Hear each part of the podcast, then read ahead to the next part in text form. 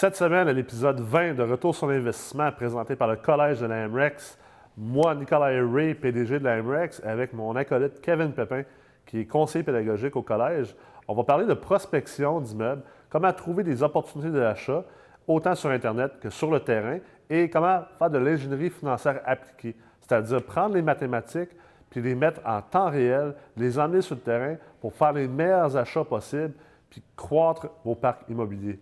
Alors, je vous souhaite une bonne écoute. All right. All right. RSI, Cette semaine, on, on est au à 20e. 20e. Ouais. Ouais. Au 19? 20e. On est au Ouais. 20e. 20e épisode de Retour sur l'investissement.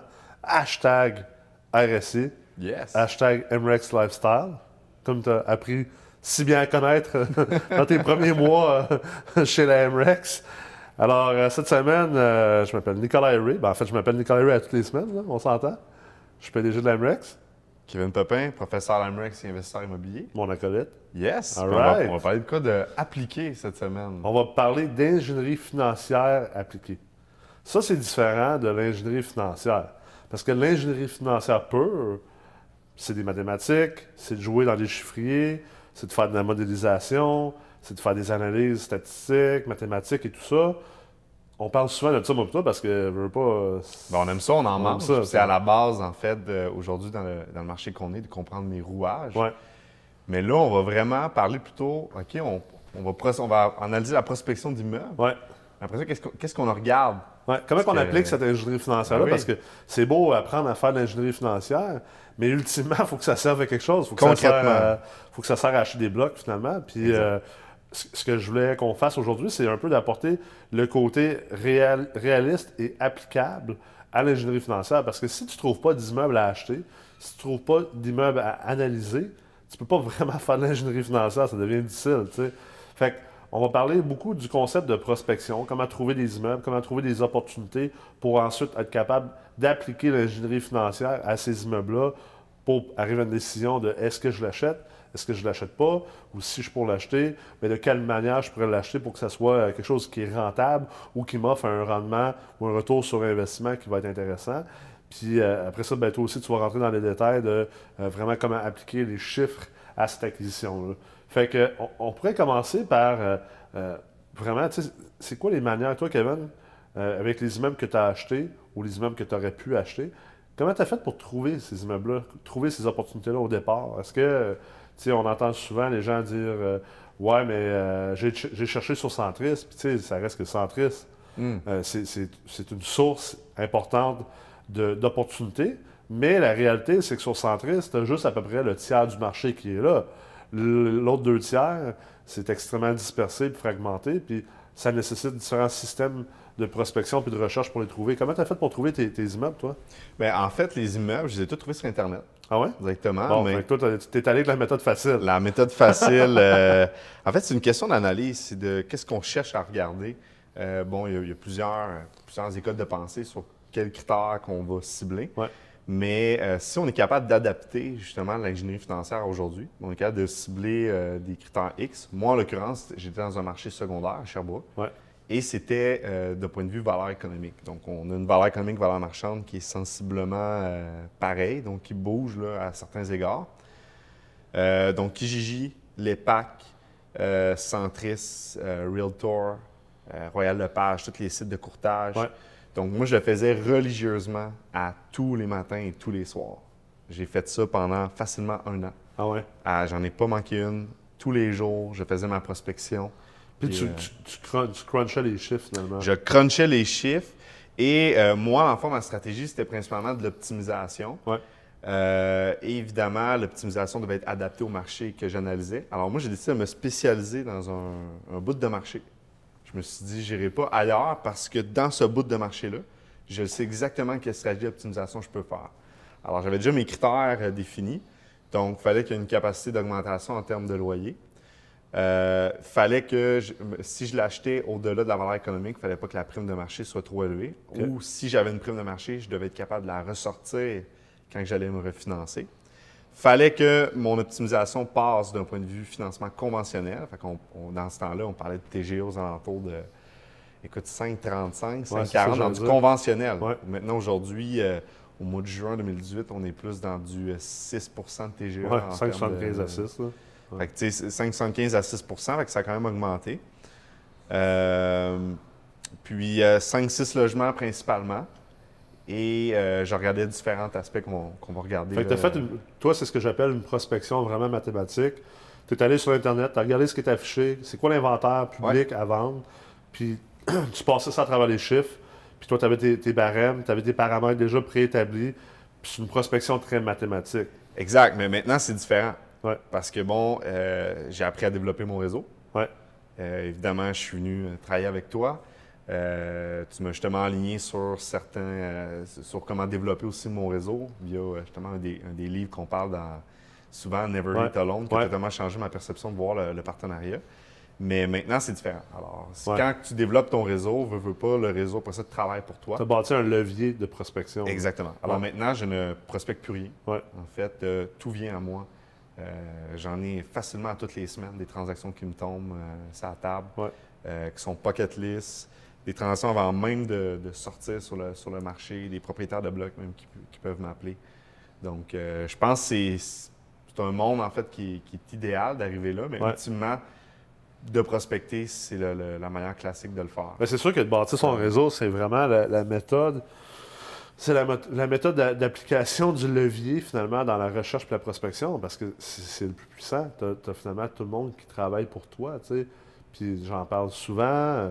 J'en ai parlé dans, dans les podcasts des loups de l'immobilier avec, euh, avec JF. On avait fait un épisode au complet là-dessus, d'ailleurs, sur, sur le côté comment il fallait être politicien en immobilier. Hum, Parce que le, le concept de développer ton réseau avec tes banquiers, avec tes courtiers, avec euh, des gestionnaires immobiliers, avec plein de monde, puis t'occuper d'eux autres, tu sais, euh, on, on disait graisser la patte pour un peu euh, euh, faire euh, abstraction à la politique, là, mais, Ouais. mais t'occuper d'eux autres, tu sais, les inviter à un tournoi de golf, les inviter, inviter à dîner. Toi, dans ton cas, toi, ce que tu as fait, c'est que tu es allé offrir des cours d'ingénierie financière gratuitement, par exemple, à un courtier immobilier, puis ça, ça l'a mené à, à- à plein d'autres avenues. Puis tu l'as fait sans nécessairement t'attendre à avoir quelque chose en retour. exact. Mais c'est là, souvent, c'est très cliché, c'est dur à comprendre, mais il faut que ça, ça prenne une maturité d'esprit pour arriver à, à être capable de faire ça. Puis je pense que ça, c'est les deux, c'est les deux techniques qui sont super utiles. La prospection, les, les deux demandent un investissement de temps, on va s'entendre. Ah, clairement. Puis, tu sais, quand tu fais la, la prospection, euh, moi, j'avais mes critères définis. Ouais. Mais, euh, tu sais, il y a d'autres critères que je regardais. Donc, moi, ce que, j'avais fait, c'est que j'avais lu beaucoup au niveau de la ville. Ouais. Donc, j'étais allé sur le site web de la ville de Sherbrooke et je lisais énormément tout ce qui était le développement économique. Donc, Ouais. vraiment me familiariser avec la grille d'usage aussi. Comprendre où est-ce que la ville s'en va. Exactement. Ça, c'est vraiment très important quand Ça, vous c'est prospectez. quelque chose que. Il y a tellement peu d'investisseurs immobiliers Ah, de c'est qui la, font c'est ça. la base, parce que la, la ville, en fait, elle a un objectif de croissance. Ouais. OK? Donc, Puis vivante. Ben oui, il faut, faut qu'elle elle croître parce que plus qu'elle va croître, puis qu'elle va, stimuler- qu'elle va être stimulée par l'économie, plus qu'il va avoir un besoin en termes d'immobilier. Alors, c'est important de comprendre sont où les zones qui fo- à focus. Chaque ville, habituellement, a sa grille euh, de développement économique. Ouais. Et si vous avez de la difficulté à la comprendre ou y avoir accès, vous pouvez appeler et prendre un rendez-vous avec un directeur d'urbanisme de la ville Absolument. et aller le rencontrer Absolument. et dire explique-moi où est-ce que vous en allez. Et même qu'eux, ils ont accès exactement au nom et numéro de téléphone des promoteurs qui développent dans ces différents secteurs. Ouais. Parce Bon. qu'ils veulent que la ville se développe. Ben oui, parce que c'est la manière qui augmente tes revenus, c'est une business. là. c'est clair. Donc, euh, pour elle, là, les, les revenus de, de- Plus de taxes? plus de taxes. euh, donc, bref, c'est une entreprise. Elle, elle veut, elle veut. Ouais. Alors, euh, je m'informais beaucoup de ça et il y avait justement un changement de zonage dans euh, le secteur que je visais. Ouais. Alors, je prospectais des immeubles spécifiques qui avaient un nombre d'unités. Je savais, exemple, que les terrains étaient assez grands pour acheter une unité. Ouais. Je savais que des immeubles avec plusieurs euh, 5,5, 4,5, éventuellement dans le nouveau zonage, allaient permettre plus de chambres. Moi, c'est dans un secteur Ouais. étudiant. Donc, je le prospectais beaucoup à ce niveau-là. Euh, donc, ça, ça a été un, des, critères que je regardais. Là, euh, ouais. Moi, dans, la prospection, j'ai d'autres techniques que, j'utilisais beaucoup, euh, pour, autant pour mes partenaires puis pour mes clients auparavant.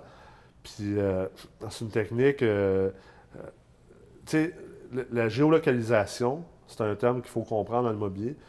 Puis tantôt, tu as parlé de, j'ai établi mes critères, euh, j'avais mes paramètres, puis tu as zoné in sur cette recherche-là. Tu as vraiment focalisé sur quelque chose, tu as créé un focus hyper concentré. Yes. Puis c'est la même chose dans le géocalisé. Dans le géolocalisé, tu sais, euh, exemple, on va parler de la technique de dire, euh, bon, mettons, tu veux t'acheter un, un- un 6 à 8 logements sur la rue de Montréal. Ben, il y a des investisseurs immobiliers qui vont carrément sortir la liste des propriétaires, la liste des 6 à 8 logements. Quelque chose qui est quand même, on s'entend, c'est dispendieux faire ça, là. Euh, une pièce à requête dans, dans- le registre foncier ou dans le JLR. Puis ils vont sortir chacun des propriétaires, puis ils vont envoyer des lettres, puis ils vont faire du mailing, ils vont faire du, euh, direct marketing, qu'on appelle en anglais. Puis ils vont envoyer des lettres pour dire euh, si jamais tu es intéressé à vendre, moi je suis acheteur, je suis investisseur immobilier, tout ça. C'est une technique qui a des pourcentages de réussite beaucoup moins grands aujourd'hui qu'il y a 10 ans, parce que la réalité, c'est que les gens ne vont pas vraiment à la poste. Puis euh, c'est très cher la poste aussi, maintenant, Ouais. euh, comparé à v'là 10-15 ans. Mais ça reste que c'est une technique qui peut marcher. Mais moi, ce que j'aime faire avec cette technique-là, c'est de l'amener beaucoup plus concentré. Fait que ce que je disais, par exemple, à, à- à beaucoup de nos étudiants ou à beaucoup de nos clients qui ont fait de la prospection pour eux autres, c'est-à-dire, au lieu de dire, tu vas aller prospecter, tu vas envoyer des lettres à tous les propriétaires de 6 à 8 logements sur la rive sud de Montréal, concentre-toi sur des poches, des, des petits endroits spécifiques, puis deviens l'expert prospecteur Exact. on appelle ça du farming. Euh, pour les courtiers immobiliers qui écoutent, là, les autres, c'est sûr qu'il y a des, des courtiers qui réussissent bien. C'est sûr qu'ils comprennent ce concept-là. Deviens l'expert de ce secteur-là. Deviens l'expert de Lemoine. Deviens l'expert de Candiac. De... Puis commence par ces secteurs-là. Farm, crée- crée-toi une espèce d'environnement, une terre agriculturelle, puis tu vas pouvoir semer, puis tu vas pouvoir collecter ensuite, puis tu vas t'occuper de cette terre-là. Puis c'est la même chose. Puis une erreur que les gens font beaucoup dans la prospection géolocalisée, c'est qu'ils vont envoyer des lettres ou ils vont faire des appels téléphoniques. Mais ils vont pas sur le terrain. Puis tu sais, quelque chose que les gens oublient beaucoup, puis tu sais, nous, on parle beaucoup de théorie, on parle beaucoup d'enseignement et tout ça. Euh, des, des fois, ça peut mener les gens à oublier qu'il y, a- il y a tout un côté de terrain, puis le terrain est extrêmement important. C'est une expérience qui ne s'achète pas. Moi, les années passées sur le terrain, à aller voir des immeubles, à rentrer dans des immeubles, à les analyser, ça ne s'achète pas. Puis la meilleure manière de faire de la prospection géolocalisée, c'est d'aller dans un quartier, puis de marcher le quartier. Et tout à fait. Moi, c'est ça que je conseille aux gens de faire. C'est comme ça que moi, j'ai ramassé beaucoup, beaucoup d'immeubles pour mes clients, pour mes partenaires. J'allais, exemple, à Québec, sur, euh, sur telle rue, la, rue, exemple, Miran à Sainte-Foy, puis tu marches la rue Miran au complet, parce qu'il y a beaucoup d'immeubles cette rue-là. Puis ça fait en sorte que tu comprends le secteur, tu comprends c'est quoi les locataires qui sont là. Puis, oh, by the way, un jeudi après-midi, en plein après-midi, il fait super beau dehors, tu fais un peu d'exercice, même si j'en fais un peu moins aujourd'hui. Dans ce temps-là, j'en faisais plus. Tu fais un peu d'exercice, tu marches la rue, puis tu jases avec le monde. Il y a toujours quelqu'un qui est assis sur un balcon, puis qui est prêt à jaser. Il y a tout le temps quelqu'un qui, sort de son appartement. Il y a toujours quelqu'un qui est là, puis qui est prêt à jaser. Puis dans ces expériences-là, ça m'est arrivé à plusieurs reprises. Exemple, de parler avec une dame qui est assise sur son balcon dans Limoilou à Québec, sur euh, la 9e rue, puis sur son balcon parce que je suis en train de marcher le quartier. Puis euh, elle me fait un petit sourire, puis je commence à lui parler, puis je dis écoute, euh, je suis en train de faire le tour ici, je m'informais sur les immeubles, puis je disais des choses comme je suis assureur ou, peu importe, là, je crée un contexte Mhm. euh, sans induire la personne en erreur non, non plus. là. Mais le but, c'est de créer un rapport, puis la quantité de fois que, exemple, euh, je me rappelle cette fois-là, la dame, elle dit ben écoute, le propriétaire, euh, il, il est très âgé, euh, son enfant, il a un enfant, il est à l'hôpital, il est malade, maladie chronique et tout ça. Il s'occupe moins de nos, de nos logements depuis 5-6 ans. Puis, ben, comme de fait, qu'est-ce que j'ai fait? Je suis retourné au bureau, j'ai trouvé le numéro de téléphone de ce propriétaire-là euh, grâce à justement au registre foncier JLR Canada 411. J'ai appelé le propriétaire, j'ai un rendez-vous avec, puis ça s'est transformé en une transaction. Puis c'est ce qui est le fun, c'est qu'il n'y avait pas juste cet immeuble-là, il y avait un autre immeuble. Fait que c'était deux, six logements qu'il y avait dans Limoilou, euh, dans un secteur qui est en train de, se réju- réjuvéner. Puis ça a fini avec des transactions à. Je pense que c'est des transactions euh, qui étaient aux alentours de 400 425 000, des immeubles optimisés. Nos clients ils ont réoptimisé ça aux alentours de 575 600 000, juste parce qu'on avait été marcher le terrain, puis on avait été jaser avec des gens. Puis on l'a fait souvent, ça. Je pense à une autre fois, quelqu'un avait son immeuble à vendre sur Kijiji. On s'en va l'immeuble parce qu'on ne réussissait pas à parler au propriétaire. Puis comme de fait, on a réussi à parler à la voisine qui était propriétaire d'un triplex. Puis elle nous a tout raconté l'histoire de cet immeuble-là. Puis elle-même, ben, elle a commencé à être tannée, puis ils voulaient vendre. Fait que, marché de terrain, c'est une game de terrain, c'est une game d'humain aussi. Il faut être capable d'aller parler avec les gens parce que les gens vont nous donner beaucoup, beaucoup d'informations. Ouais, puis j'aime bien le, le- comment tu le dis, de vraiment euh, farmer Ouais, ton secteur. ouais, Puis euh, moi, un, exemple justement très concret que, que j'ai eu aussi, euh, il y avait un immeuble voisin d'un immeuble que j'avais et il était, il était en vente. Ouais. Et euh, le, le prix par porte était à 130 000 la porte. Ouf, Alors que dans. porte? C'est cher la porte, surtout on comptait pas les portes de garde-robe là-dedans. fait que, euh, en fait, si on regardait le secteur, habituellement, on était à 60 000 à 70 000 la porte. Et euh, le MRB de l'immeuble était près de, de 14 de MRB, qui est extrêmement élevé. Ouais. Et quand on regardait les comparables, d'un point de vue, euh, parce qu'on parle d'ingénierie financière, alors on veut, veut pas, on veut être capable de l'appliquer. On va en faire, une- euh, on va en faire un exemple tout de suite. Quand on regardait les comparables, bien, justement, au niveau des MRB, prix par porte, c'était exorbitant. Et euh, l'immeuble, justement, euh, traînait parce que le monde trouvait qu'il était trop cher. Ouais. Quand tu le regardais d'un point de vue TGA, au niveau MRN, normalisé, finalement, c'était la meilleure transaction que tu pouvais faire versus toutes les autres qui avaient des prix par porte moins chers. Ah, ouais. Mais l'enjeu, par contre, avec cet immeuble-là, c'est qu'il fallait comprendre que ce- cet investisseur qui avait cet immeuble-là avait trouvé une niche dans ce secteur-là. Étant donné que je m'étais spécialisé dans ce secteur-là, bien la niche, j'étais capable de dire Eh oui, tu as raison. Tu l'as reconnu. Eh, Exactement, je l'ai reconnu. Puis c'est aujourd'hui euh, un- des immeubles qui me génère le, le plus gros retour sur investissement du portefeuille, mais euh, d'utilisation de l'ingénierie financière par l'utilisation du TGA Ouais, et de la valeur économique, clairement. C'est clair.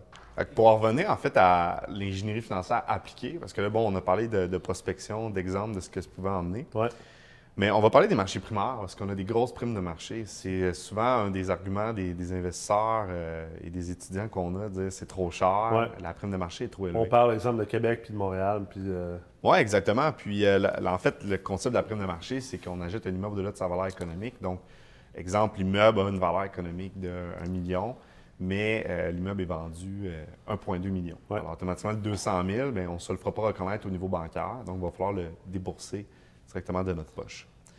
Alors, d'un point de vue ingénierie financière appliquée, euh, on va analyser l'immeuble, prendre les choses. On va trouver que la valeur économique est 1 million, 1,2 million, le prix demandé, c'est trop élevé, la valeur ne veut pas bouger au niveau de la position. Alors, d'une part, on pourrait tout de suite reculer puis se dire que ça ne vaut pas la peine. Maintenant, on regarde au niveau de l'optimisation. Est-ce qu'on a un potentiel d'optimiser l'immeuble? Par exemple, rentrer l'Internet, la télévision, d'offrir, dans le fond, des services à nos locataires. On fait les calculs et tout ça, et on détermine qu'avec l'augmentation au niveau du revenu net normalisé, on est capable de créer un levier supplémentaire. Et on pourrait être assez surpris quand on, on y va dans du 6 logements. euh, si on augmente juste de 40 par mois avec un, un TGA de financement aux alentours de 5,75, on peut parler à peu près de 40 000 de levier. Ouais. Fait que si on applique euh, la prime de marché à un plus grand nombre d'unités de porte, bien évidemment, parfois, on va même être capable de rembourser la prime de marché juste par une optimisation que j'appelle papier. Ouais. C'est une optimisation, c'est- tu rénoves rien, tu fais juste implanter un service, c'est tout. c'est pas juste en valeur économique, en levier que tu vas chercher. Tu vas le chercher en valeur nette aussi. Là, Exactement. Comme, comme on a parlé la semaine passée avec Annabella, qui, qui, qui- qui réalisait à un cours euh, que finalement, euh, vu qu'elle n'a pas refinancé plus vite, elle a perdu un 2. Elle a dit J'ai perdu 250 000. Elle Mais a- Tu n'as pas perdu 250 000, tu as perdu 250 000 de levier. Puis c'est là que dans un, un marché primaire, ce qui est important, elle n'a pas perdu 250 000, puis même au contraire, il est très, très bien protégé présentement. Puis dans le cas que tu viens de donner, tu vas chercher un 40 000 de levier, mais tu vas chercher un 40 000 de, de valeur nette également. Ah, même encore plus, parce que en plus, sur le 40 000, on est sur le levier, fait qu'on Ouais. est sur le ratio pré-valeur. Ouais. Fait qu'automatiquement, on va peut-être chercher euh, 70. 70. Tu sais, si c'est 40 000 en valeur économique, c'est 60, un exemple en 55 60 000 en, en valeur économique, vraiment valeur. C'est pas toujours une mauvaise affaire. euh. C'est pas toujours une mauvaise affaire de ne pas utiliser le levier au maximum. On- on est beaucoup dans un contexte de croissance. C'est sûr qu'on enseigne beaucoup à des gens qui sont peut-être plus en, en début puis milieu de carrière, fait qu'ils veulent beaucoup de croissance. Mais tu sais, moi, j'ai travaillé beaucoup, puis je travaille encore beaucoup avec des gens qui sont plus avancés dans leur carrière, qui ont des valeurs nettes élevées, des valeurs nettes qui sont beaucoup plus élevées. Puis tu sais, c'est- pas toujours une mauvaise affaire de commencer à, réduire le levier qu'on utilise, à descendre le ratio prévaleur de l'ensemble de son portefeuille. Tu peux pas passer toute ta carrière puis d'avoir un, portefeuille immobilier qui a un ratio pré-valeur global entre 75 puis 85 Tu sais, c'est- c'est- Dans une gestion de risque, dans un profil de, de- de rentabilité versus rendement global, ça fait pas de sens. À un moment donné, il faut que tu, tu dérisques ton portefeuille, que tu vas descendre à, à du 55, à du 60. tu sais. Exact. Puis tu sais, dans, tu sais, par exemple, on revient dans- à l'analyse qu'un investisseur ferait. C'est bon, ben le marché primaire, parfait, il fait son analyse, il y a la prime de marché, mais ce qu'il ne faut pas oublier, c'est que d'un point de vue ingénierie financière, si on disposerait l'actif, parce qu'un des avantages du marché primaire, oui, il y a une prime, mais c'est Ouais. plus liquide. Exact. C'est des marchés très, très liquides. Alors, Exact. faire du buy, improve, sell Ouais. prend en fait de plus en plus euh, de sens dans des marchés Ouais. comme ça.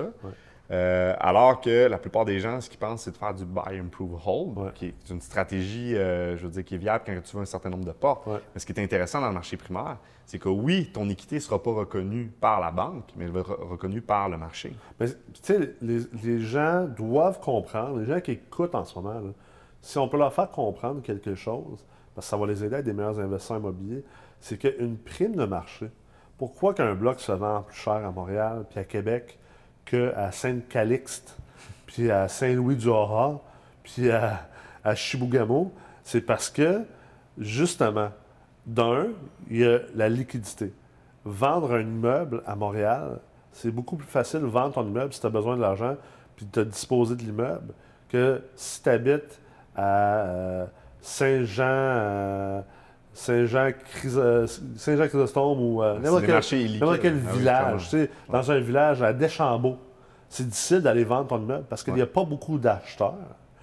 Puis c'est là le concept. Les gens sont comme Ouais, mais j'ai pas payé mon immeuble cher. pas- J'irai pas payer ça cher à Montréal parce qu'à Deschambault, je suis capable d'acheter ça à, à 15 fois les revenus.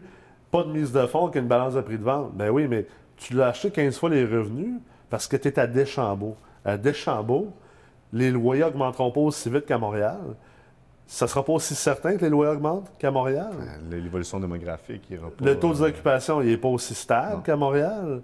Euh, les emplois ne sont pas aussi stables qu'à Montréal.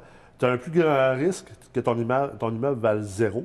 On parlait à des gens dans des endroits comme Murdochville, là, que c'est c'est réellement arrivé. Ouais. Leur immeuble, quasiment du jour au lendemain, Ben, c'est parce que l'économie n'est pas diversifiée. ben oui. Fait qu'il arrive quelque chose au niveau de l'économie C'est locale. clair. euh, Fait que c'est pour ça que tu le payes moins cher. Puis c'est pour ça que tu es capable de l'acheter avec, tu sais, on le dit, moi je le dis souvent, écoute, euh, pas de cash, ça n'existe pas vraiment.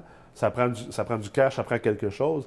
Puis euh, il y a toujours quelqu'un qui est comme, ouais, mais je l'ai fait moi. Oui, mais tu es dans un marché qui n'est même pas un marché tertiaire, tu es dans un village. Puis dans un village, c'est une exception. Parce que c'est un marché tellement liquide que le vendeur, là, s'il veut s'en débarrasser, il n'a pas le choix de te financer à mise de fonds. Mais ce que l'acheteur ne comprend pas, c'est que le jour que lui va vouloir vendre, il va être pogné dans le même bateau. Il va être obligé de vendre son immeuble pas cher, puis financer à mise de fonds, parce qu'il n'y aura pas une assez grande demande au niveau des acheteurs, parce qu'il n'y a pas un assez grand bassin d'acheteurs. C'est pour ça que les immeubles sont plus chers dans les marchés primaires. C'est pour ça que les immeubles à New York sont bien plus chers qu'à Montréal, puis qu'à Ottawa, puis qu'à Québec, parce qu'il y a tellement plus de gens qui veulent acheter des immeubles à New York. Les loyers augmentent tellement plus à New York, les loyers ont plus de potentiel, il y a beaucoup moins de risques que les loyers descendent puis que les taux d'occupation augmentent à New York, que c'est ça qui crée la, prime- la prime de marché.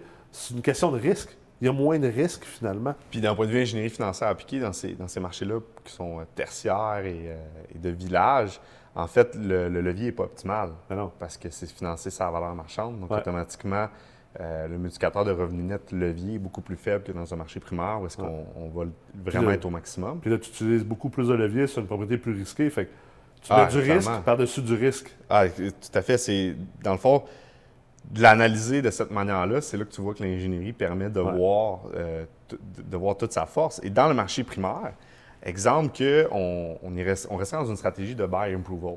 Mettons un investisseur, on a justement dans, dans le programme d'Ameut, il y a eu un, un cas, euh, je vais donner une partie en fait de la, de la réponse carrément, mais il y a eu un cas qui s'appelle euh, Rick Prime. Ouais.